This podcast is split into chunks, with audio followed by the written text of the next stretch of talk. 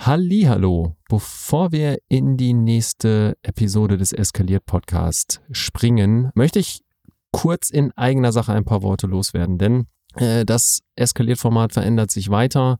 Das hatten Simon und ich ja bereits schon angedeutet. Jetzt ist es aber so, dass ich in Zukunft den Podcast alleine weiterführen werde.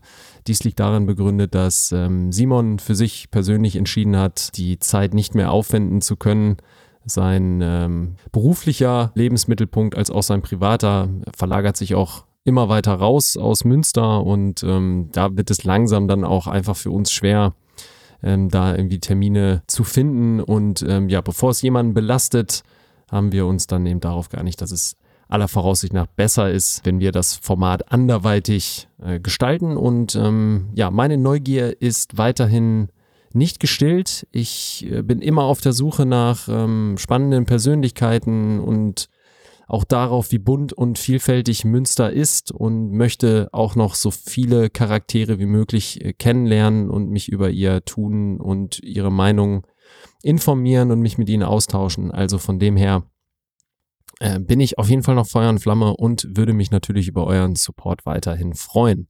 Ja, und äh, damit auch schon genug von mir. Ähm, ich freue mich auf den Gast, den ihr jetzt äh, gleich hören werdet, aber dazu mehr. Und willkommen zur 37. Ausgabe des Eskaliert Podcasts. Heute wurde wieder mal die Schulbank äh, gedrückt, denn wir hatten die Schulleiterin des GEMM, der Gesamtschule Münster Mitte bei uns zu Gast. Eine Schule, die ihr an der Jüdefelder Straße findet. Äh, bis zu 900 Schüler und mehr werden dort unterrichtet.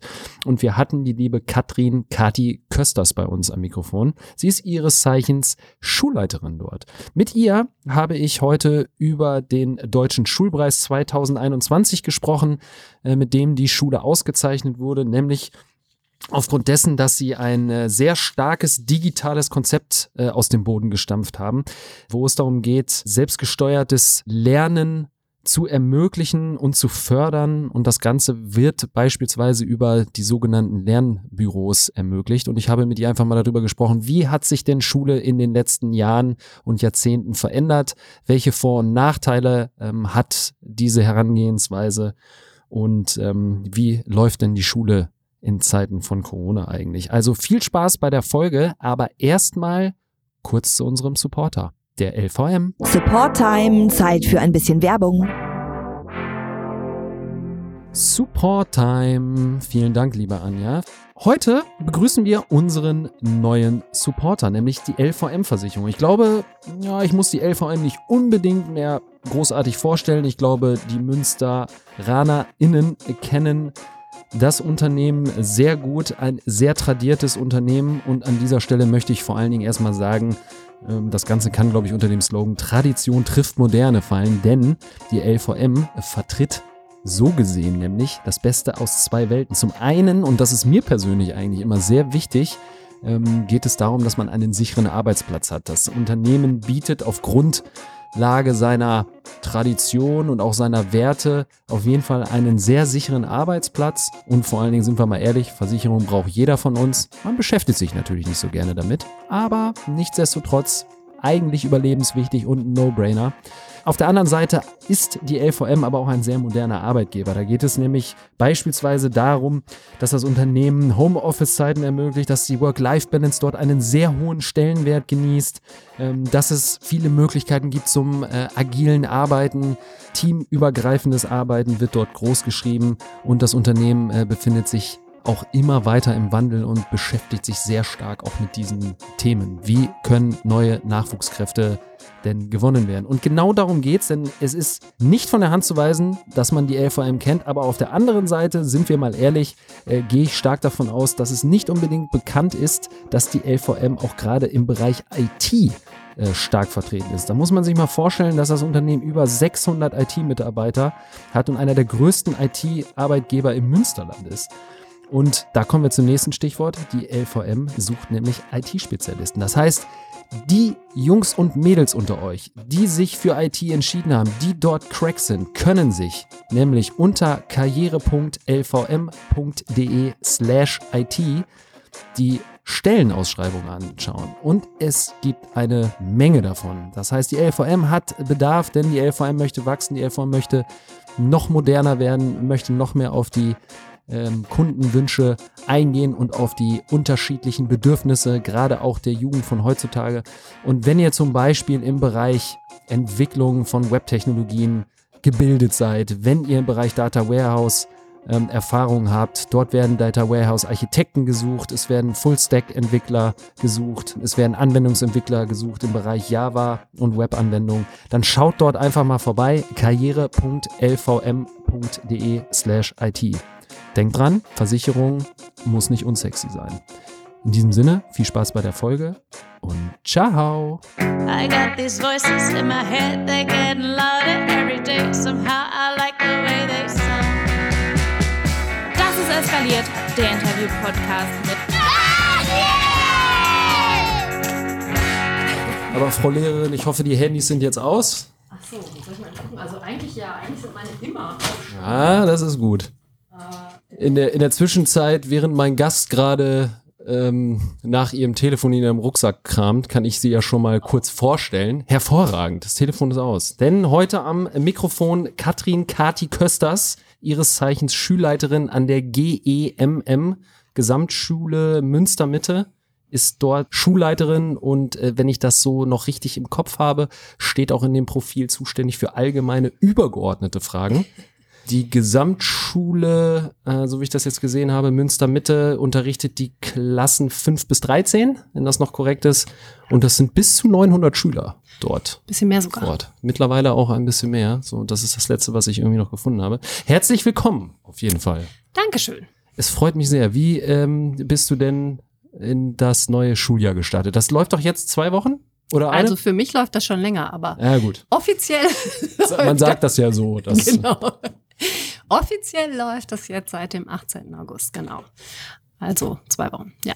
Ja, und wie, wie, wie hat's so angefangen? Äh, der gleiche Stress oder Trott wie immer? Und vor allen Dingen auch die Frage jetzt so unter diesen, ähm, ja, würde man sagen, fragilen Umständen, die wir haben, ähm, was hat sich jetzt für dieses Schuljahr denn geändert? Nee, eigentlich nicht der gleiche Trott wie immer, sondern eher die Hoffnung auf ein bisschen mehr, ich sag mal, Nähe. Das, was uns alle gefehlt hat. Ähm, und ein bisschen mehr Sicherheit, dass vermutlich nicht mehr so viele Menschen in Quarantäne bei uns müssten, wie wenn das wie das vorher war oder überhaupt eine Schulschließung ansteht. Ich bin da relativ optimistisch, dass wir das nicht mehr machen müssen. Ja, das hoffen wir mal. Aber wie, wie ähm, wird, wird das jetzt gehandhabt?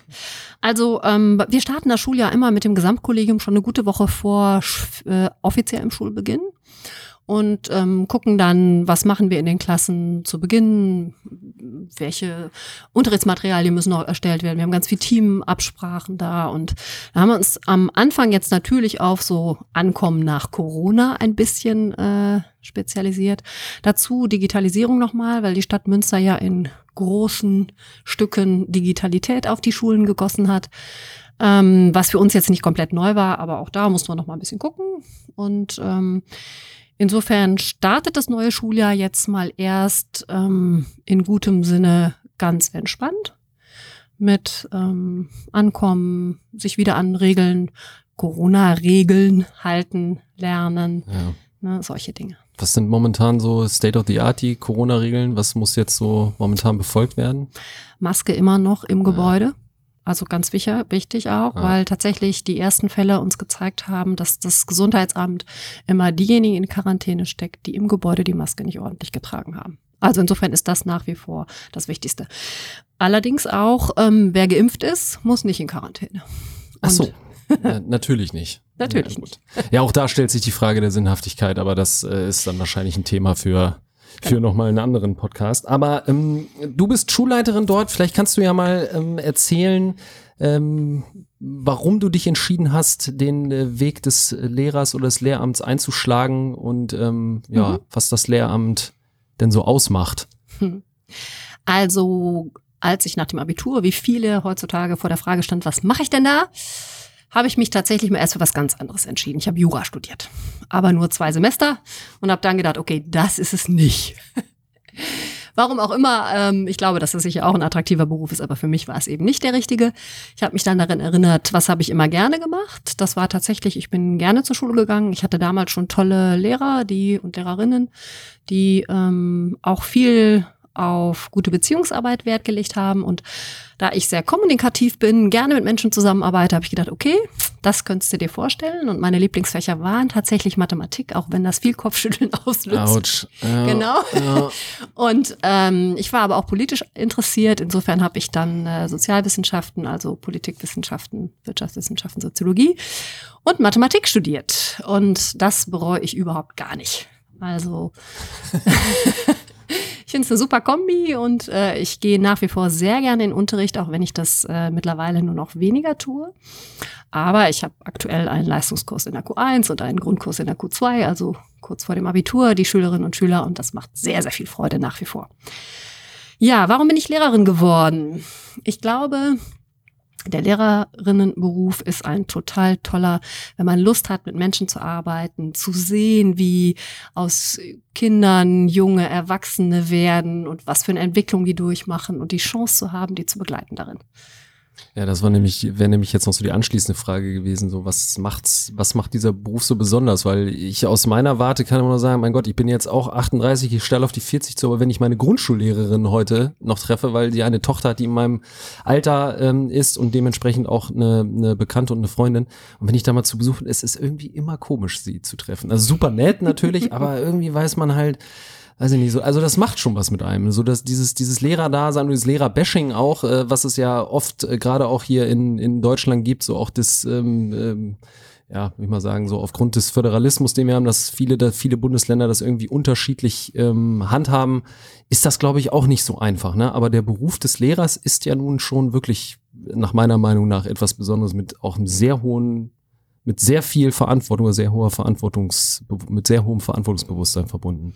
Ja, aber ich glaube, das ist ja auch gerade der Reiz, der darin liegt. Also klar bin ich gerne Mathelehrerin, aber ich finde es auch einfach toll, junge Menschen so in ihrer Entwicklung zu begleiten, Werte zu vermitteln, ne? klar zu machen, dass es super wichtig ist, wertschätzend, tolerant und äh, gut miteinander umzugehen, weil das ist das, was wir in der Gesellschaft brauchen, um gut miteinander leben zu können. Ja, aber mal Hand aufs Herz, mag man alle Kinder? Ähm, doch, die meisten mag man wirklich mal erst, weil man auch, selbst wenn die, sage ich mal, herausfordernd sich vielleicht verhalten, durchaus immer denkt, okay, warum ist dieses Kind so? Als Ja. Pädagoge, als Lehrer denkst du immer, hm, also erstmal kommt jedes Kind ja ganz normal, ohne irgendwelche Unbedarft. unbedarft. Das meiste verbrechen ja die Eltern an ihren Kindern. Ja. das stimmt. Nein, auch da haben wir ein gutes Verhältnis zu, aber es ist schon ähm, auch für uns immer eine Herausforderung zu sehen, wie können wir diese Kinder, die vielleicht ein bisschen herausfordernder sind, auch darin begleiten. Und wenn alle im Kollegium an einem Strang ziehen, sich wertschätzend verhalten, auch Schülerinnen und Schülern klar machen, dass wir ihnen zuhören, dass wir versuchen, eine gute Beziehung zu ihnen zu haben, auch wenn wir ihnen Mathematik beibringen müssen, ähm, dann funktioniert das auch. Ja, wirklich. Wir haben schon echt total äh, gute Erfolge auch gehabt. Also wo wir gedacht haben, boah, kaum beschulbar am Anfang und hinterher, was ist aus diesem jungen Mann geworden oder dieser jungen Frau? Also richtig gut. Ja, das haben sich bei mir viele Lehrer gefragt. In der Tat ist das so. Das ist wirklich so. Ist doch toll. Ja, das stimmt. Jetzt ist das natürlich so, das ist hier kein, kein äh, Corona-Podcast, das sollte es von Anfang an auch nie sein. Und das Thema soll jetzt hier auch nicht so dauerhaft mitschwingen, aber natürlich ist Corona, diese ähm, Pandemie, die wir haben, natürlich auch irgendwie ganz stark mit dem Thema Kinder und Schule verbunden. Wa- Was sagst du, wie ist, gab es eine Steigerung des Ansehens von Lehrkräften oder ganz im Gegenteil, weil oft, also ich höre sehr viele Podcasts, ich lese auch gerne so in den Gazetten, so, da kommen ja oft Schulen nicht unbedingt sonderlich gut weg. Ähm, was glaubst du? Jetzt ist natürlich bei eurer Schule ein bisschen anders, da kommen wir ja auch gleich noch zu, wie ich auch darauf nochmal aufmerksam ähm, geworden bin, so wie viele andere Münsteraner ja nun und MünsteranerInnen ja auch. Ähm, aber was glaubst du, hat jetzt diese Pandemie so mit der, mit den Lehrkräften oder mit Schulen allgemein gemacht, um mal jetzt von dieser Mhm. Lehrkraft von der Also Person bei uns natürlich speziell, wir waren schon ein gutes Team, aber ich glaube, wir sind noch ein besseres Team geworden und tatsächlich auch in der ganzen Schulgemeinde sogar noch mehr. Also wir haben immer schon eine super Elternarbeit gehabt und wir haben extrem viel nette, positive Rückmeldungen gekriegt in der Corona-Zeit, weil wir uns gekümmert haben. Wir hatten aber auch gute Voraussetzungen. Weil wir halt immer schon als Schule so an einem Strang alle gezogen haben und pädagogisches Konzept hatten, auch schon immer Materialien digital und so. Das hat uns dann eben geholfen. Mhm. Ich weiß, ich musste jahrelang verteidigen, dass unsere Schüler mit E-Books arbeiten, mhm. weil ich immer gesagt habe, ich möchte nicht, dass diese kleinen Kinder, die na, mit zehn Jahren da zu uns kommen, schwere Tonny schleppen.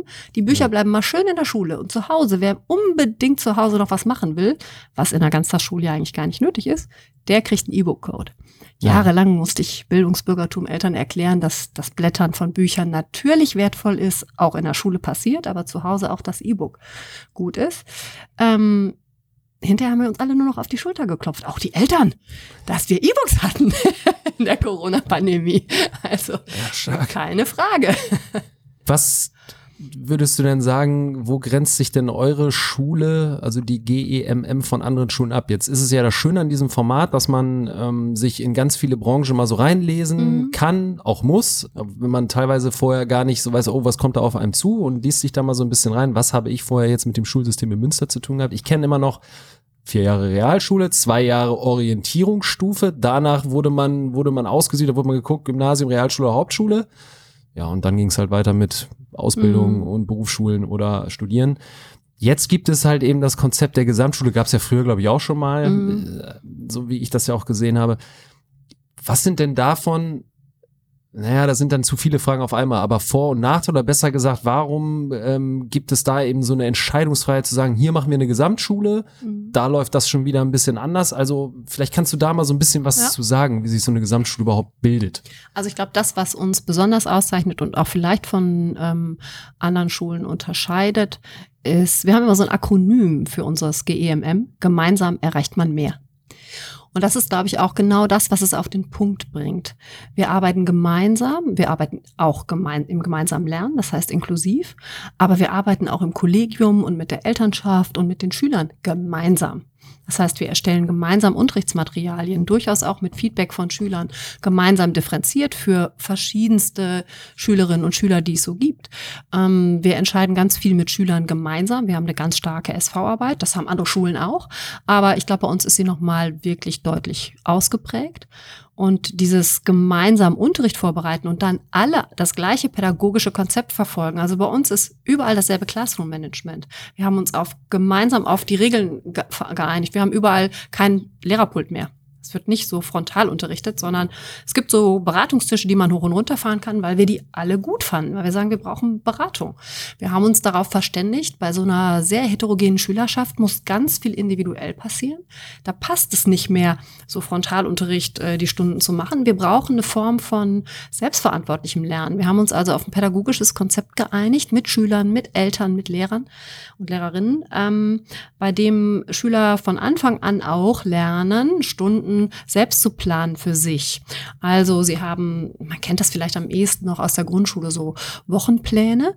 Bei uns sind die aber für ganze Unterrichtsreihen, wo verschieden differenzierte Wege durch eine Unterrichtsreihe vorgegeben sind. Ich sag mal, alle müssen die Bruchrechnung lernen. Aber der eine, Pfiffikus, macht das auf einem total hohen Niveau und der andere zerschneidet vielleicht Pizzastücke.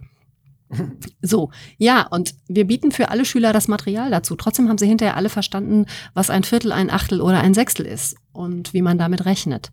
Ähm, und das macht, glaube ich, die Gesamtschule aus. Und auch jemand, der sehr schnell und sehr pfiffig ist, dem ähm, bringt es was, dann einem anderen zu helfen, ihn zu unterstützen und vielleicht noch mal was zu erklären. Und dieses gemeinsame Lernen, was in Grundschulen schon super funktioniert, funktioniert halt auch in der Gesamtschule sehr, sehr gut. Wenn man es ernst nimmt, wenn man für alle auch das richtige Material anbietet. Also für Hochbegabte und für welche, die Schwierigkeiten haben. Bremst das dann nicht auch ein bisschen? Weil ich kenne das noch von früher, Frontalunterricht, also es ist wieder so Opa erzählt vom Krieg. Mhm. Also mein Vater hat mir dann noch erzählt, oh, ihr habt so gut in der Schule, wir haben früher noch mit dem Rohrstock auf die Finger bekommen und so. Und mein Vater war auch immer der Klassenclown und er hat auch ordentlich welche gekriegt. Und bei uns war das dann auch mal so, und dann hat man aber gemerkt, dass Lehrer irgendwann halt auch so ein bisschen Druck bekommen haben, so nach dem Motto, wir müssen diesen Stoff durchkriegen. Mhm. So, das ist halt einfach eine Thematik, die ist wichtig, so, die müssen wir euch in Anführungszeichen irgendwie reinprügeln oder reinhämmern. Jetzt klingt das bei euch natürlich so ein bisschen nach Schlaraffenland. Die Kinder können da auch teilweise mitentscheiden und man nimmt aufeinander Rücksicht und Inklusion und das ist super. Aber wie kann man dann sein Ziel erfüllen? Das klingt natürlich, als wenn das alles so ein bisschen von den, also mehr Zeit benötigt. Genau, das kann man, wenn, wenn jemand nur so klassisch schulsozialisiert ist, wie du vielleicht, dann denkt er, das bremst, weil er noch im Kopf hat, okay, da gibt's eine Soße für alle, die gibt's aber nicht. So, sondern ähm, gerade wenn ich zum Beispiel auch eine Hochbegabung habe in Mathe oder so, dann kriege ich noch mal extra Futter. Dann wird mir eine Herausforderung gestellt und ich kann in manchen Stunden noch mal extra arbeiten. Da bin ich viel schneller und wir sind da ganz entspannt mit. Bei uns machen durchaus auch Schüler ganz unterschiedliche Themen in einem Klassenraum. Die können das, die können miteinander arbeiten, die können sich trotzdem dann auf was anderes einlassen und sich helfen. Die arbeiten nicht alle im Gleichtakt. Wenn das so passieren würde, dass die Schüler im Gleichtakt alle an der Bruchrechnung arbeiten würden, dann würden das einige sicher bremsen. Aber die ganz schnellen machen vielleicht dann in der Zeit, die sie noch haben, weil sie schon fertig sind, eine Herausforderung in einem anderen Thema oder wir arbeiten halt ganz eng mit der Uni da auch zusammen, ne, mit dem ICBF, Institut für Begabungsförderung. Wir haben so GEM-Talente und ähm, ja, oder er sagt, einfach oder sie sagt einfach, ich arbeite mich da noch ein bisschen tiefer rein, wie auch immer. Also bremsen tut das keinen. Wir haben hervorragende Abiturienten mit super Ergebnissen. Also das Konzept spricht für sich. Werbeblock endet jetzt genau hier. Was mich da beschäftigt ist, ähm, ist das auch ein Muss, dass man jetzt so vorgehen muss? Weil ich, ich vergleiche das jetzt gerade so, ich schaue halt gerne viel Sport beim mhm. Fußball. Mhm. Beim Fußball sagen die Trainer ja früher, da stand der Patriarch dann da als Trainer, der alte Sack und hat seinen Spielern erzählt, so, ihr müsst schneller laufen und ihr müsst diesmal, ihr müsst jenes machen. Und heute merkt man ja so diese Fußball, man nennt sie ja schon Fußballlehrer, mhm. dass sie dann dastehen, dass sie ganz individuell auf die Spieler eingehen müssen, dass es gar nicht mehr so darum geht, weil das sind schon eh hochgezüchtete Sportmaschinen, dass es eigentlich mehr darum geht, so Menschenführung und jeder hat Fragen und will sich selber mit einbringen. Früher gab's das nicht so. Also ist das, weil man es machen muss, heutzutage, weil Kinder schon ganz früh lernen, auch vielleicht durch Medien oder so, dass sie mitsprechen wollen und weil sie es sonst nicht akzeptieren? Oder kommt das eher aus der anderen Richtung, dass man sagt, okay, man versucht Kindern, und dann sind wir eigentlich ja auch schon bei der, bei der Thematik Konzept des selbstgesteuerten Lernens, möglichst früh ja, Entscheidungsfreiheiten zu ermöglichen? Es also, kommt eigentlich noch viel viel einfacher her. Ich glaube, und das denken meine Kollegen auch, dass man dann besonders gut lernt, wenn man glücklich und zufrieden zur Schule geht und das Gefühl hat, man ist gefordert. Und wenn du Spaß hast an den Dingen, die dir da vorgesetzt werden oder die du da lernen kannst, dann lernst du auch ganz gut. Also versuchen wir unsere Unterrichtsmaterialien so zu gestalten, dass jeder auch was finden kann und versuchen darauf einzugehen. Das gelingt natürlich nicht immer in allen Fächern für alle Schüler gleich gut, aber das Gefühl zu haben, zum Beispiel, boah, da ist noch was, da kann ich auch noch mal forschen, da habe ich richtig Bock drauf, dann mache ich eben auch meine, weiß ich nicht, Französisch-Vokabeln noch mal mit, damit ich dann schnell daran arbeiten kann. Das äh, bringt Erfolge und wir denken, wenn Schüler Erfolge haben, wenn sie merken, okay, das war richtig gut, dann lernen sie auch gut und deshalb muss man aber individuell gucken, weil jeder woanders Erfolge hat. Also ich weiß nicht, ob es muss, weil es gesellschaftlich so ist, sondern es ist eher das, was wir denken, was pädagogisch sinnvoll und richtig ist, um jungen Menschen einfach eine gute Schulbildung zu ermöglichen. Ist das denn so, dass ähm, Eltern da irgendwie ein bisschen strugglen, wenn es später um die Entscheidung geht, schicke ich mein Kind jetzt auf eine äh, Gesamtschule oder schicke ich mein Kind jetzt äh, aufs Gymnasium? Also wie mhm. kann man mhm. sich das so vorstellen? Weil ich bin jetzt auch noch kein Elternteil, aber wenn man dann. Mhm. Also ich glaube, dass das auch ganz differenziert ist. Ja. Da gibt es Eltern, die wählen die Gesamtschule aus Überzeugung, weil sie sagen, das ist die, die einfach unsere Gesellschaft auch widerspiegelt, ja. weil alle ähm, Bereiche der Gesellschaft vertreten sind und wir wollen, dass unsere Kinder ganz viel sozial auch mitnehmen. Da gibt es Eltern, die sagen, na ja, mein Kind ist ein super Leser, aber der hat halt in Mathe vielleicht doch nicht so den Anschluss. Da, die wollen den Leistungsdruck am Gymnasium nicht. Ne, das gibt's auch. Und ähm, da gibt es Eltern, die einfach ähm, ganz neugierig sind auf das, was da kommt und die auch denken, okay, da sind Kolleginnen und Kollegen, die sich gut absprechen, die miteinander arbeiten. Das ist genau das, was wir uns vorstellen können. Oder da ist einfach ein gutes Schulklima. Das wollen wir für unser Kind. Ich glaube, man kann das nicht über einen kind Kamm scheren. Also es ist halt sehr differenziert, warum man Gesamtschule wählt. Und ja, das ist auch mich, gut so. Ja, richtig, das sowieso, aber mich würde mal interessieren, ob es so eine Art Wettkampf gibt, so zwischen den, den Schulen. Müssen Schulen dann nicht irgendwie auch irgendwelche Quoten erfüllen? Also sagt so und so viele Schüler müssen irgendwie da sein oder äh, halt auch nicht? Also wie ja. kann man sich das vorstellen? Muss man, aber wir sind in der glücklichen Situation, ja. dass wir immer überrannt werden, dass wir uns diese Frage noch nie stellen mussten. Ja, okay. Ja, da können wir vielleicht gleich nochmal drauf eingehen, weil ich würde, wir, wir zäumen, ich merke das schon, äh, wir zäumen ja so ein bisschen das, das äh, thematische Feld von hinten auf, weil ganz wichtig ist ja erstmal, ähm, warum ich äh, auch dich eingeladen habe. Erstmal, weil das ein, ein super Kontakt war, als ich dich angeschrieben habe und du gleich super offen warst und so. Das hat sehr viel Spaß gemacht. Aber natürlich auch, weil durch die Presse und durch die Medien ja auch ging, dass ihr ähm, äh, in diesem Jahr den deutschen Schulpreis ähm, äh, gewonnen habt im Bereich oder zum Thema selbstorganisiertes Lernen. Da habe ich dann die Laudatio auch mal gelesen, die dazu ähm, geschrieben beziehungsweise vorgetragen wurde. Und da stehen dann solche Dinge drin, wir leben und denken in Teams. Da hattest du ja schon mal mhm. gesagt, dass das, das ist wahrscheinlich auch sehr stark auf das Kollegium bezogen, aber auch auf die Schüler, weil da kannst du dir gleich noch was zu sagen, dass es bei euch ja gar keine Einzeltische, also dass das jetzt alles nur noch in mhm. Gruppentischen funktioniert. Ähm, Brüche im Lernkonzept vermeiden und äh, Gemeinschaft auf Distanz halten. So, und ähm, wir leben und denken in Teams und Gemeinschaft auf Distanz halten, das schließt sich ja erstmal fast ein bisschen aus. Aber wie seid ihr da vorgegangen, als das angefangen hat? Also wie ist es dazu gekommen, mhm. dass euch dieser Preis verliehen wurde? Also Gemeinschaft auf, auf Distanz halten meint nicht die in Distanz halten, sondern die Gemeinschaft während der Distanzphasen praktisch aufrechtzuerhalten. Ähm, insofern schließt sich das mit Teams nicht aus. Und das ist uns, glaube ich, gelungen, weil wir ähm, nicht, wie manch andere Schulen, als der Lockdown kam, äh, uns erst überlegen mussten, was für Materialien kriegen wir denn jetzt her, wenn die ganz alleine arbeiten müssen oder ähm, wie kriegen wir das denn überhaupt an die Schüler? Da ja. waren wir schon vorher gut aufgestellt. Ja, da gibt's schaurige Geschichten, also die genau. man so gehört hat. Das ist echt schlimm, dass die, dass es so Telefonketten, sorry, dass ich unterbreche, ja. aber Telefonketten gab, wo dann immer ausgewählt werden musste, welcher Elternteil jetzt in die Schule fährt, um das für alle anderen Schüler zu kopieren. Für die, also Nein, das hatten wir alles nicht. Grauenvoll. Nein, also wir hatten halt immer schon ein Lernkonzept, wo wir gesagt haben, Schüler müssen auch selbstverantwortlich entscheiden, welche Aufgabe mache ich jetzt noch, welche gebe ich ab. Das hat auch was mit, wird auch kontrolliert. So ist es nicht. Das ist nicht so, dass Schüler jetzt sagen können, ich mache jetzt eine Woche lang nur Englischaufgaben und mache kein Mathe und Deutsch. Die haben also von der fünf an immer schon gelernt in Lernbürostunden, ich muss an dem Thema weiterarbeiten, das muss ich bis dann abgeben, aber ich kann auch äh, das auf dem Niveau machen oder dem oder ich kann auch was zusätzlich machen oder was weglassen in Kommunikation mit den Lehrern. Das heißt, unsere Schüler waren schon wirklich auch gut, was selbstorganisiertes Lernen angeht. Das hilft natürlich in der Distanz.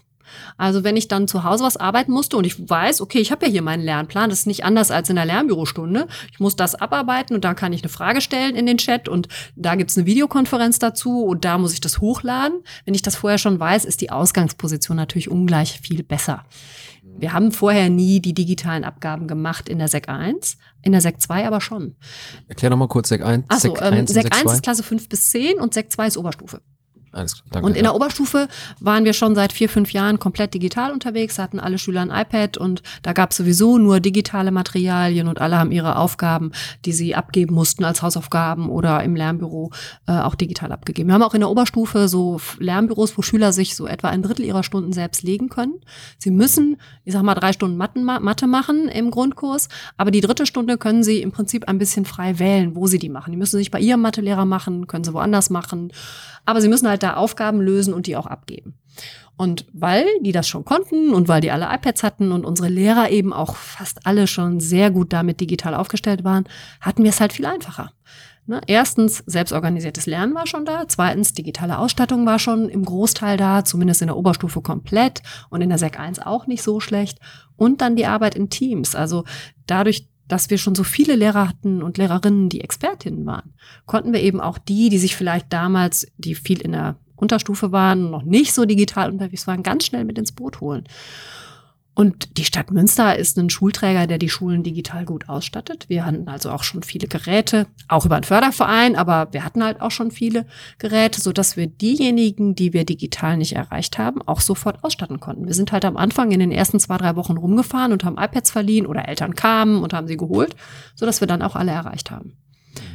Wie konnte man sich das oder wie, wie, wie muss man sich das für so einen Schüler vorstellen, so ein, so ein Schultag dann? Also welche digitale Infrastruktur hattet ihr? Habt ihr mit mhm. Microsoft Teams gearbeitet oder mit Zoom oder äh, gab es dann verschiedene Räume oder mhm. ähm, wie wurde da überhaupt dieser Stunden, wie wurde überhaupt dieser Stundenplan dann im Endeffekt erstellt? Also Also wir haben schon seit sieben, acht Jahren mit iSurf gearbeitet. Das ist ja die städtische Schulplattform, die alle Schulen, den Ah, allen. Schulen immer schon zur Verfügung standen. Mhm. Aber wir haben im, und alle Schüler hatten auch den Zugang und das, also auch Fünftklässler hatten den Zugang zu iSurf und das haben wir auch vorher nochmal geübt. Der Lockdown kam ja nicht, äh, heute waren die, Schü- die Schüler nach Hause gegangen und nichts Ja. an morgen, sondern wir konnten das ja auch nochmal üben mit denen, sodass wir die Kommunikation komplett über iSurf, also auch Kurse hatten wir als Chatgruppen angelegt, verschiedene Klassen, ähm, sogar bis hin zu Tischgruppen, solche Sachen. Wir haben aber Ja. sehr schnell gemerkt, dass das Videokonferenzmodul von iSurf leider nicht stabil war. Okay. Das haben wir, mich hat es gewundert, dass das alle erst im zweiten Lockdown gemerkt äh, haben. Wir haben es im ersten Lockdown gemerkt. Wir hatten aber auch immer schon für alle Schüler eine Office 365 Lizenz, weil ähm, das auch zu unserem Konzept gehörte, dass wir gesagt haben, wir wollen Schülerinnen und Schüler darauf vorbereiten, was erwartet sie im Büro, wenn sie irgendwann mal arbeiten. Und das ist Microsoft Office. Also hatte jeder auf seinem iPad eine Office-Lizenz und da ist ja Teams mit drin. Also sind wir während des ersten Lockdowns ganz schnell auf Teams umgestiegen und haben halt für jede Gruppe ähm, auch nochmal die Zugänge äh, verteilt und dann eben alle Gruppen auch in Teams abgebildet. Und dann fing jede Unterrichtsstunde mal erst mit einer Videokonferenz an. Und dann haben wir sehr schnell eben nach dem, nach dem ersten Lockdown kam ja erst wieder so eine Phase, wo man Schüler auch wieder in der Schule hatte. Ja, genau. Da haben wir noch so kleine Mikrofortbildungen gemacht und als dann der zweite Lockdown war, waren wir da schon sehr gut aufgestellt. Da konnten wir schon mit Breakout Rooms alle beschulen, auch so Tischgruppenmäßig. Wir hatten alle Tischgruppen auch abgebildet in Gruppen, so dass die auch in Lernbüros unabhängig von Lehrern sich da treffen konnten und auch miteinander arbeiten konnten. Und ähm, wir hatten haben auch so einen Messenger schon immer gehabt, so dass man auch schnell mit seinen Gruppen kommunizieren konnte. Also ich glaube, die Kommunikation, die digitale Kommunikation war auch das A und O. Bedeutete das für euch oder also fürs Kollegium denn eigentlich mehr Aufwand, als wenn ihr vor Ort in der, in der Schule war? Also ich stelle mir das halt echt am Anfang vor, wie in so einem Bienenstock. Hm. Auch wenn man natürlich diese ganze, so. wenn man die ganze Infrastruktur hat, aber das dann auch alles so auf Entfernung aufrecht zu erhalten, diese Mhm. Stundenpläne, die verschiedenen Lehrkräfte, die verschiedene Fachbereiche oder Also die Stundenpläne waren nicht das Problem, sondern dass jeder Kollege wirklich jetzt auch mit Videokonferenzen gut umgehen konnte, das Digitale gut hingekriegt hat, dass wir, Ja. wir haben unsere Lernpläne auch nochmal überarbeitet, unsere Materialien nochmal mit, ähm, bei den kleineren mit QR-Codes, bei den größeren einfach mit Links zu Erklärfilmchen oder anderen Zugängen aufgepeppt, sodass die Materialien einfach auch nochmal überarbeitet wurden während dieser Phase. Mhm. Insofern glaube ich schon, dass meine Kolleginnen und Kollegen sehr viel mehr gearbeitet haben. Hat aber durchaus auch ganz viel Spaß gemacht, weil man einfach auch nochmal so neue Sachen für sich entdeckt hat, die man auch weiter nutzt. Ja, das glaube ich. Ähm, ein zentraler Bestandteil, warum ihr diesen Preis ja auch bekommen habt, äh, so habe ich das zumindest verstanden, sind diese sogenannten Lernbüros, wie ihr Mhm. sie nennt, wo gerade eben dieses selbstgesteuerte Lernen ähm, sehr stark forciert wird. Vielleicht kannst du diese Struktur auch mal erklären, was man unter diesen Lernbüros eigentlich Mhm. genau versteht. Ich habe ja gerade schon gesagt, man, alle Schülerinnen und Schüler müssen, ich sag mal, das Bruchrechnung oder den Satz des Pythagoras oder eine Gedichtsanalyse lernen. Ähm, Und dafür gibt es auch Fachstunden, in denen die Kollegen meist mit kooperativen Lernformen sowas einführen. So problemorientiert. Aber dann erfolgt die Weiterarbeit ja durchaus auf unterschiedlichem Niveau mit unterschiedlichen Aufgaben. Und dafür braucht man Zeit. Und das sind bei uns die Lernbüros. Wir haben praktisch von jedem Fach in der Sek 1 mal erst von Deutsch, Mathe, Englisch, in der Oberstufe in jedem Fach Stunden genommen und die in Lernbüros gegeben. Das heißt, ich habe in der äh, Klasse 5 zum Beispiel vier Stunden Mathematik eigentlich an jeder normalen Schule, vier 45 Minuten Stunden. Und wir haben eben ähm, zwei und die anderen zwei sind eben zwei Mathe-Lernbürostunden. Nun müssen die Schüler da nicht unbedingt Mathe machen. Sie dürfen auch Deutsch oder Englisch machen, weil eben auch Deutsch- und Englischstunden in diese Lernbürozeiten fließen. Sie müssen halt nur nachweisen, dass sie insgesamt auch irgendwie eine Zeit in Mathe verbracht haben. Das müssen nicht genau zwei Stunden sein. Wer schnell ist, kann weniger da in Mathe investieren und dafür aber vielleicht, weil er vielleicht eine Leserechtschreibschwäche hat oder einfach in Deutsch sich schwerer tut, mal ein bisschen mehr Zeit in Deutsch investieren, sodass man auch individuell diese Zeiten ein bisschen verschieben kann. In der Oberstufe ist das ein bisschen strikter. Da müssen die die Stunde Mathe auch wirklich machen. Hm, bei einem Mathelehrer, aber nicht unbedingt bei ihrem. Ähm, da können Sie aber zum Beispiel auch mal eine Woche eine Mathestunde mehr machen, wenn eine Klausur ansteht und dafür in der nächsten Woche eine Englischstunde mehr. Das ähm, führt dazu, dass Schülerinnen und Schüler sich wirklich auch selbst äh, klar oder dass sie selbstbewusst werden und auch selbst verstehen, okay, ich bin für mein Lernen verantwortlich. Ne, wenn ich mich vorbereite, mir wird hier alles geboten, ich kann da nochmal nachfragen, ähm, ich kann da nochmal Zeit investieren, dann bin ich auch dafür verantwortlich für diesen äh, Erfolg, der dahinter herauskommt. Das, das, macht ganz viel mit Schülern. Da, als ich das gelesen habe, habe ich so gedacht, ähm, arbeiten Schüler dann tatsächlich, also sind die so weit, dass sie dann auch an ihren Schwächen arbeiten oder wählen die dann vielleicht auch den Weg des geringsten Widerstands und da, wo sie eh stark drin sind, ähm, ja, verbringen sie dann die Zeit ja, eher bequem. Also. Mm. Also klar gibt's da sicher auch den einen oder anderen Fall. Ich sage in meiner fünf, so gibt es sicher, in der fünften Klasse, da gibt's auch Schüler, die so den sich nicht mal erst nicht so trauen und dann vielleicht in der ersten Klassenarbeit, die ersten bei uns Lernchecks, eine Ein-Sternchen einschreibt. Hat nur Aufgaben auf Ein-Sternchen-Niveau gewählt. Ja, dann gibt's aber eine Beratung. Die sind ja nicht die ganze Zeit allein unterwegs als Lehrkollege oder als Lehrer merkst du ja, eigentlich kann er doch viel mehr. Und dann gibt's halt eine Beratung und dann trau dir das zu und du machst das. Manchmal vielleicht auch mit ein bisschen Druck, aber in der Regel ist das so, dass wir eher das Problem haben, dass alle Schülerinnen und Schüler in der Klasse 5 nur die zwei Sternchen oder noch mehr drei Sternchen Sachen machen wollen, weil sie zeigen wollen, dass sie das können. Und wir sagen dann immer, es ist auch in Ordnung, an bestimmten Stellen mal die einfachere Aufgabe zu wählen. Ja. Ja, ich finde das halt so erstaunlich. Also daran merkt man selber einfach, dass man älter wird, wenn man sich halt mit der Schule ja an sich von heute gar nicht mehr so auseinandersetzt und das ja auch nur auf so einer Metaebene dann mal über die Nachrichten oder sowas mitbekommt, Lehrermangel etc. pp. Aber das, ähm, ja, also dass es dieses Top-Down nicht mehr gibt, ne? dass der Lehrer so als fester Bestandteil vorne steht, der sagt dir, wie es richtig ist und du als Schüler kannst es halt, ne, take it or leave it, nimmst es halt irgendwie hin, brummst dann in dich rein und sagen wir es mal so, aus denen ist ja auch, aus uns ist ja auch was geworden.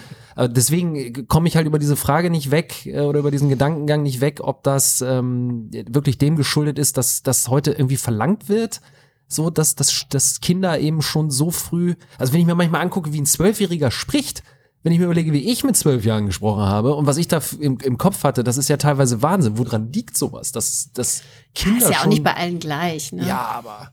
Ich finde ja, schon, dass die. Klar kann man sagen, aus uns ist auch was geworden, aber bei uns in unserer Generation, ich meine, ich bin auch ein bisschen deutlich älter als du, aber da waren auch viele, die vielleicht nicht so gerne zur Schule gegangen sind. Und unser Anliegen ist es einfach, dass alle unsere Schüler, unsere Schülerinnen und Schüler gerne zur Schule gehen. Weil da machen sie vielleicht auch viel mehr daraus. Also die Idee ist, dass weniger Leute eine Schule abbrechen oder ähm, irgendwie so erfolglos sind und frustriert sind und deshalb vielleicht irgendwie in so Bahnen geraten, wo sie nicht hingehören. Ja, aber ihr müsst ja trotzdem Noten vergeben. Ja klar, vergeben wir Noten, ist doch überhaupt kein Problem. Ja, aber die, Noten, die Noten werden doch immer noch so vergeben wie vor 50 Jahren, oder nicht? Also gibt eine 1 hm. bis 6. Ja und, klar, gibt äh, 1 bis 6, aber setzt sich natürlich aus verschiedenen Dingen zusammen. Wie arbeite ich im Lernbüro? Und das wird auch immer wieder reflektiert. Ne? Wir haben Beratungsgespräche mit Schülern und Schülerinnen, die fangen immer an mit, was ist eigentlich dein bestes Fach und warum bist du da so gut?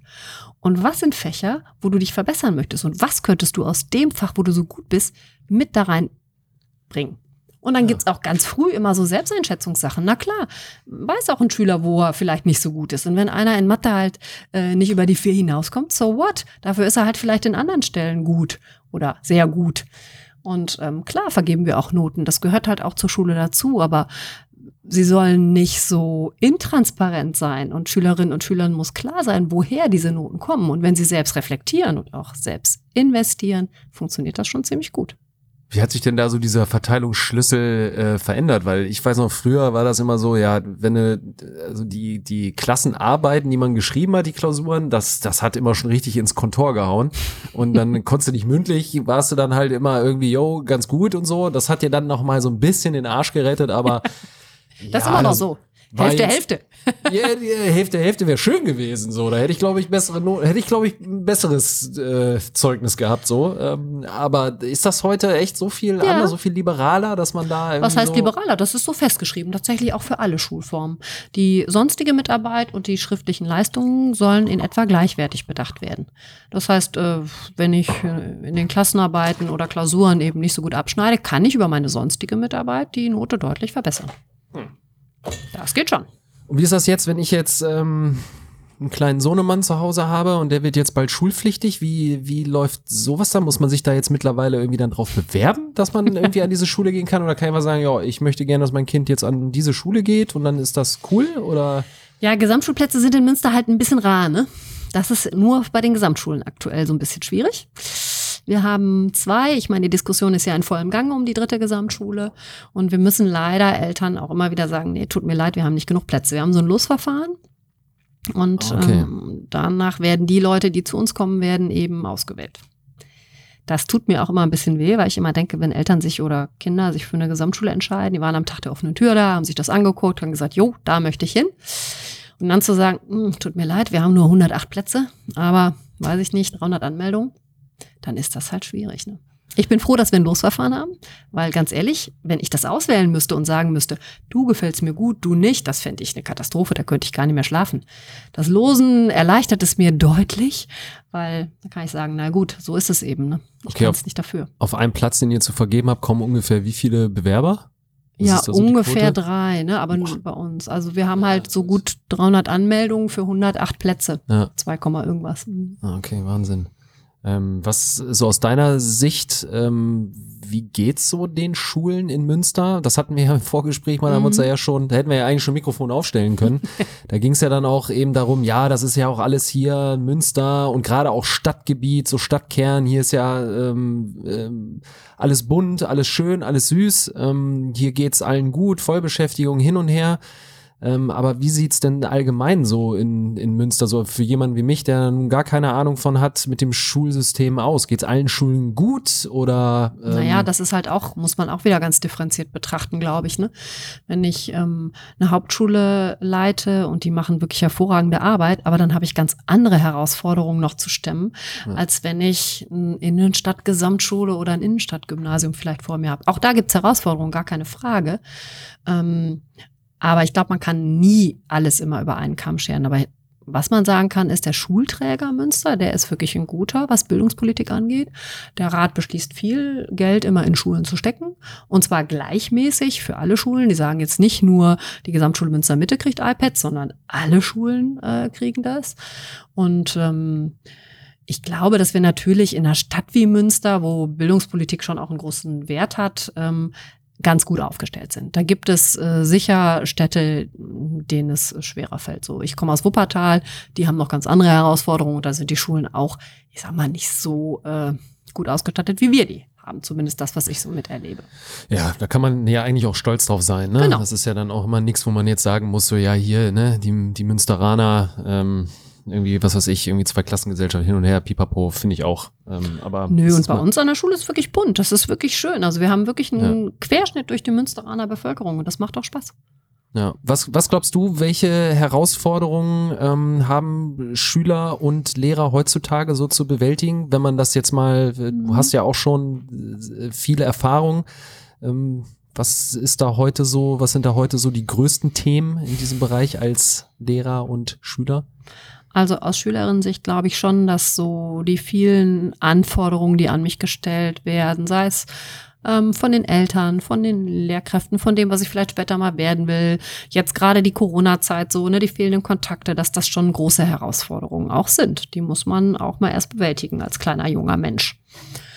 Und Herausforderungen an Lehrkräfte, ich glaube, äh, man muss einfach bereit sein, sich auf Neuerungen auch einzulassen und im Team zu arbeiten. Viel, viel stärker, als das früher der Fall war vielleicht. Also die Lehrerkräfte oder Lehrerinnen und Lehrer, die wir so erlebt haben, da gab es natürlich den einen oder anderen, der hat gesagt, so, ich mache mein Ding. Die Aufgabe habe ich immer schon so eingeführt, die führe ich jetzt so ein und fertig.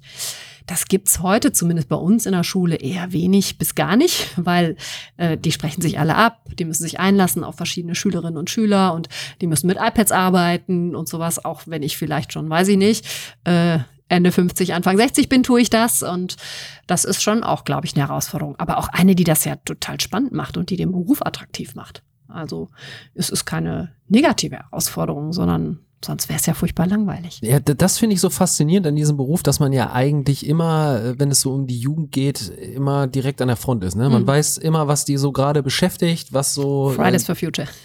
Ja, genau. Ja, das ist schon mal, ist natürlich eigentlich schon mal super. Aber was ist da so bei Schülern gerade der heiße Shit? Womit beschäftigen die sich so? Was kriegt man da so mit? Aber ich glaube schon, dass Klima tatsächlich ein total wichtiges Thema ist. Nachhaltigkeit, Klima ist bei uns eine große AG und auch ähm, immer wieder Thema in der Schülerschaft. Ähm, auch gesellschaftliche Unterschiede. Wir haben so eine Schule in Haiti, die wir immer wieder unterstützen und ich bin immer fasziniert, dass äh, Schülerinnen und Schülern das total wichtig ist, dass wir da hingucken. Also unseren äh, Schulpreis, das Geld des Schulpreises, da war eine riesengroße Mehrheit, die gesagt hat, jo, das spenden wir nach Haiti, uns geht's doch so gut, wir wollen, dass unsere Schule in Haiti damit ausgestattet wird. Also ähm, ich empfinde da wirklich total viel soziales Gewissen, aber eben auch äh, Nachhaltigkeit als Thema. Natürlich ist auch so dieses ähm, Großwerden und, und Ausprobieren, Austesten Thema, ne, klar. Aber das war ja immer schon. Das ist nicht neu. Ja, aber siehst du das irgendwie, dass, dass sich das äh, so dieses Kindsein irgendwie verändert hat? Ich habe letztens mal eine, eine Doku gesehen, ich glaube ZDF Neo oder so ein Quatsch, da haben sie so Kindern ähm, so ein Langzeit-EKG umgeschnallt mhm. und haben die mal eine Woche lang begleitet und dann hat man halt gesehen, dass die teilweise ein Stresslevel haben wie irgendwie so ein Top-Manager nach, nach dem Motto, weil die dann einfach auch so einen vollen Plan haben, Sport, Musik, Schule, Hausaufgaben, Zeit mit der Familie, Zeit mit Freunden und die mhm. eigentlich, also wirklich gestresst sind. Und da frage ich mich immer, woran liegt das? Liegt das an dieser Omnipräsenz? Also werden die, prägen die sich so, weil die so früh schon irgendwie so mit Social Media in, in Kontakt kommen? Oder verlangen die Eltern irgendwie absichtlich oder auch unabsichtlich irgendwie so viel von ihren Kindern? Gehen die mhm. überhaupt noch raus auf Bäume klettern oder ist nur noch Konsole das Thema? Also, also ich glaube, ähm, dass auch, dass das auch sehr unterschiedlich ist. Und wir haben Gott sei Dank total viele, die noch rausgehen. Und wir sind ja auch eine Ganztagsschule. Also das ist auch, glaube ich, noch mal anders. Wir bieten halt auch viel in der Schule. Deshalb, glaube ich, sind unsere Schülerinnen und Schüler auch entspannter. Die haben zwar auch nach der Schule dann manchmal noch Sportveranstaltungen und solche Geschichten oder gehen dann noch mal extra zum Musikunterricht. Aber das war immer schon so. Ich kann mich erinnern, ich habe auch Klavierunterricht noch nach der Schule gehabt oder ne, so Sportsachen gemacht. Ähm, wer da mehr oder weniger gestresst ist, da gibt es halt klar sehr ähm, leistungsorientierte Eltern, die aber das auch nur tun, weil sie natürlich das Beste für ihre Kinder wollen. Ja, Denen muss man dann halt manchmal klar machen, ey, ne, ein bisschen Piano ähm, ist vielleicht auch besser für dein Kind in der Entwicklung. Deshalb, ich erlebe das jetzt gar nicht so unbedingt so, dass unsere so gestresst sind. Wir haben allerdings auch vor anderthalb Jahren diesen gute gesunde Schule Preis gekriegt und auch da nochmal gezeigt, wir machen ganz viel Sachen mit unseren Schülern. Wir machen Achtsamkeitsübungen, wir haben so ne die Lesepausen und wir machen auch Yoga und und ähm, bieten sowas an oder ähm, gucken schon auch, dass eben der Stresslevel nicht zu hoch wird. Ja. Und das machen viele Schulen. Ja, ich, ich finde das einfach nur so faszinierend, weil ich, ähm, weil man sich das einfach gar nicht vorstellen kann, wie man heutzutage eben, man wächst in dieser Zeit von Google, Amazon ja. und Netflix auf.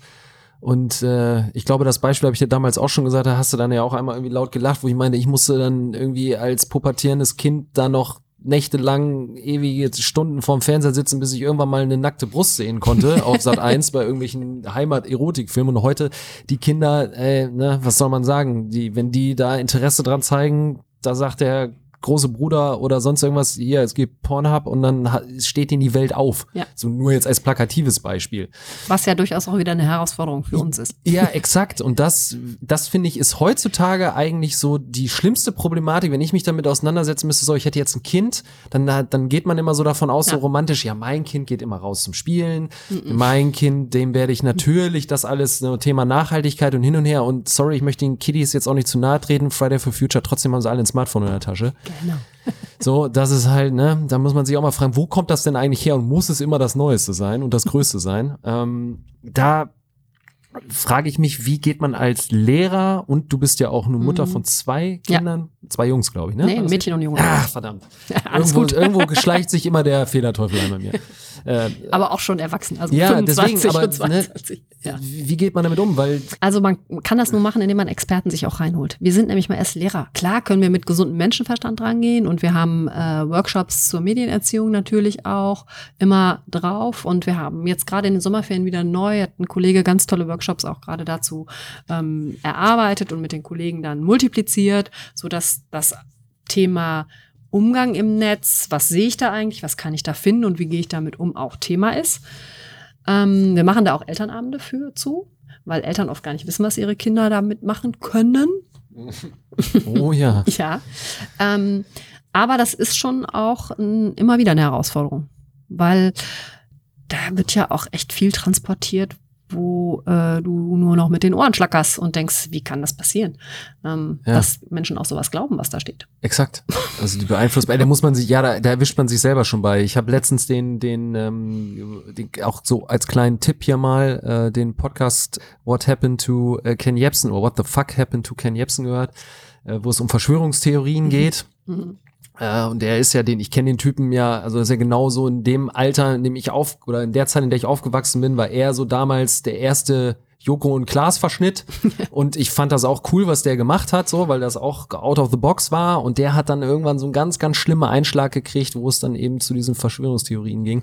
Und das war aber schön, diesen Podcast irgendwie zu hören, weil A war der super gut gemacht und auf der anderen Seite gibt der einem selber noch mal so ein bisschen den Schub, auch mal zu hinterfragen, wenn man irgendwas liest, so, Mhm. was hast du da gerade gelesen? Was ist eigentlich die Quelle? Und vielleicht solltest Genau. du das auch noch ein, zwei, dreimal verifizieren, weil man sich heute erwischt, Twitter, man liest die Schlagzeilen, man weiß, oh, okay, darum, da geht's heute drum. Mhm.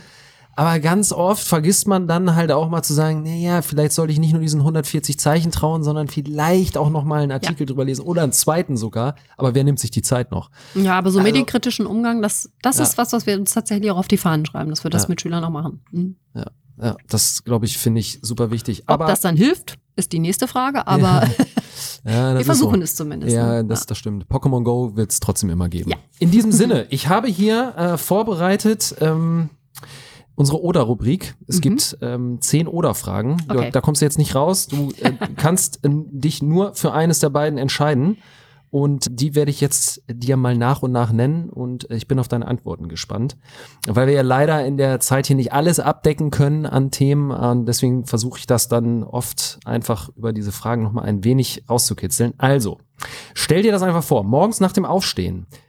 Kaffee oder ein Glas Wasser? Kaffee, Was ist nerviger? Ohren sauber machen oder Fußnägel schneiden? Fußnägel schneiden. Gemüse. Lieber Tomaten oder Paprika? Beides. Kindheit. Mama-Kind oder Papa-Kind? Beides.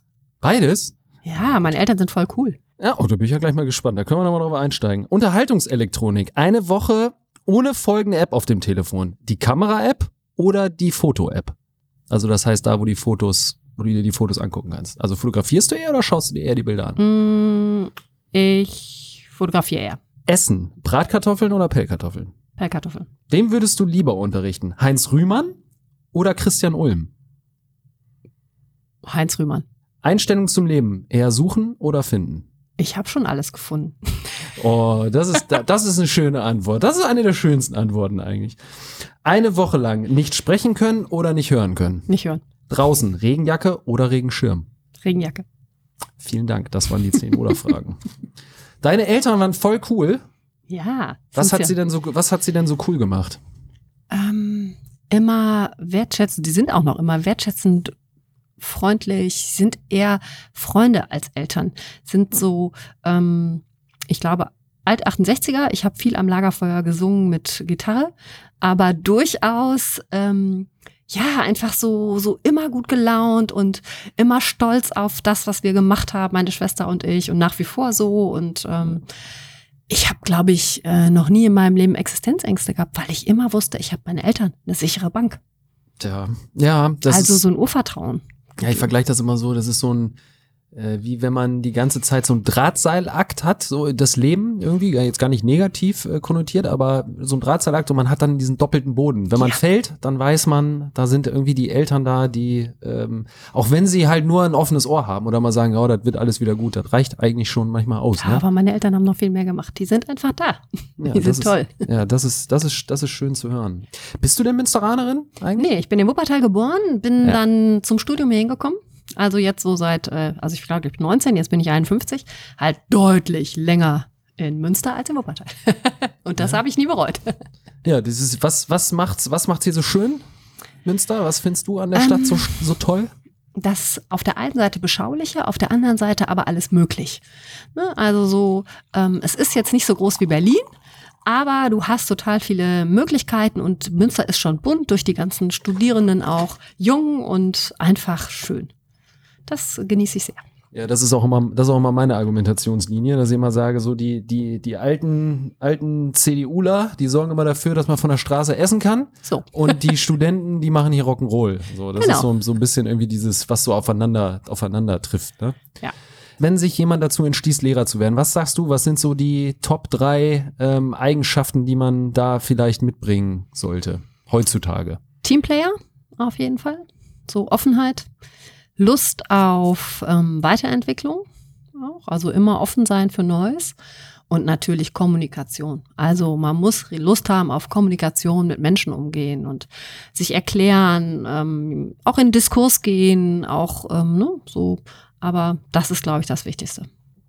Ja, habt ihr gehört, wenn ihr euch fürs Lehramt entscheiden wollt. Gibt ihr, sucht ihr eigentlich äh, bei euch, wie sieht das denn da aus so mit den, mit den Lehrkräften? Wird das immer noch gesucht? Ja, total, aber in Münster nicht. Ja, Also, das ist ja, ja, die will ja dann irgendwie auch gefühlt. Da jeder. wollen alle hin und Ja. insofern äh, lassen sich ganz viele zurückversetzen, ist auch total gut, kann ich auch super verstehen. Münster Ja. ist gut besetzt mit Lehrkräften, Ah, okay. während so ähm, Außenbezirke, ich sage jetzt mal Ochtrup oder so, oder selbst im Ruhrgebiet, da suchen sie schon sehr, sehr dringend, weil da keiner hin will. Weil klar, ein Münsteraner will natürlich auch in Münster leben ne? und dann da sein. ja, ja. stimmt. Ja, ey, klar. da fährt ne? man nicht gerne nach Ochtrup oder was weiß ich grad wohin. sagen, man möchte Nein, also insofern, wir sind in fahren. Münster gut mit Lehrern besetzt, aber trotzdem ähm, ist das auf jeden Fall äh, nach wie vor gesuchter Job. Meine Tochter will auch Lehrerin werden. Ja, Ja, kannst du mal sehen. guck mal an. Ja, nicht schlecht. Da scheint so gut Werbung zu machen für die, für die, für die ganze Nummer. Apropos, ich frage immer gerne nach dem Eskalationspotenzial. Deswegen äh, würde ich von dir ganz gerne mh, wissen, ähm, was ist denn das schlimmste oder dein beliebtestes Schimpfwort? Ah, ich habe gar nicht so viel Schimpfwörter. Beliebt ist das Schlimmste. Ja, aber du bist Lehrer, da müssen dir jetzt ja nun einige ja, Schimpf gut, Schimpfworte zumindest mal über den Weg im Flur Ja, also ich finde immer sowas, sowas Frauenfeindliches finde ich ziemlich daneben so oder so. Das geht so gar nicht, finde ich. Ah, das okay, finde ich ja, so, Das ist mm, auch nee. tatsächlich sehr unangenehm. Ja, das finde ich so. Das, also nichts, was ich denke, aber das würde ich eben auch nicht so gerne hören.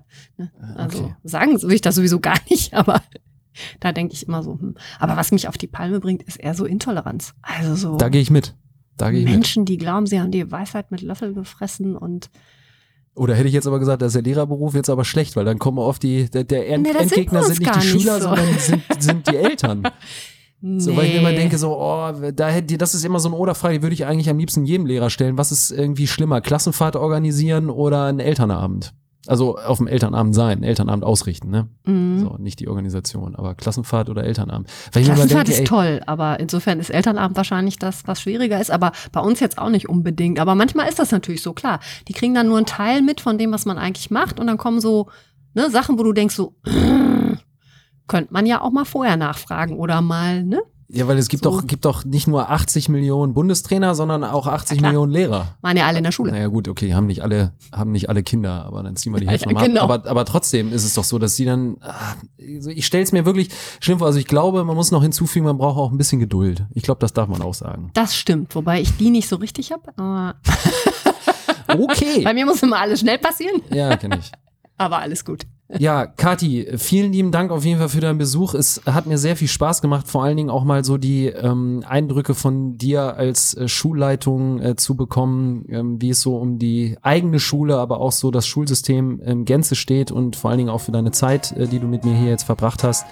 Und ähm, ja, in dem Sinne hoffe ich, dass das auch viele deiner und eurer Schüler mal hören werden, äh, was die Schulleitung so zu erzählen hat. Und ja, ich wünsche dir, deiner Familie und natürlich auch allen Schülern äh, viel Gesundheit und Glück weiterhin. Dankeschön. Bis dann. Hat ciao, Spaß ciao. gemacht. Ciao, ciao.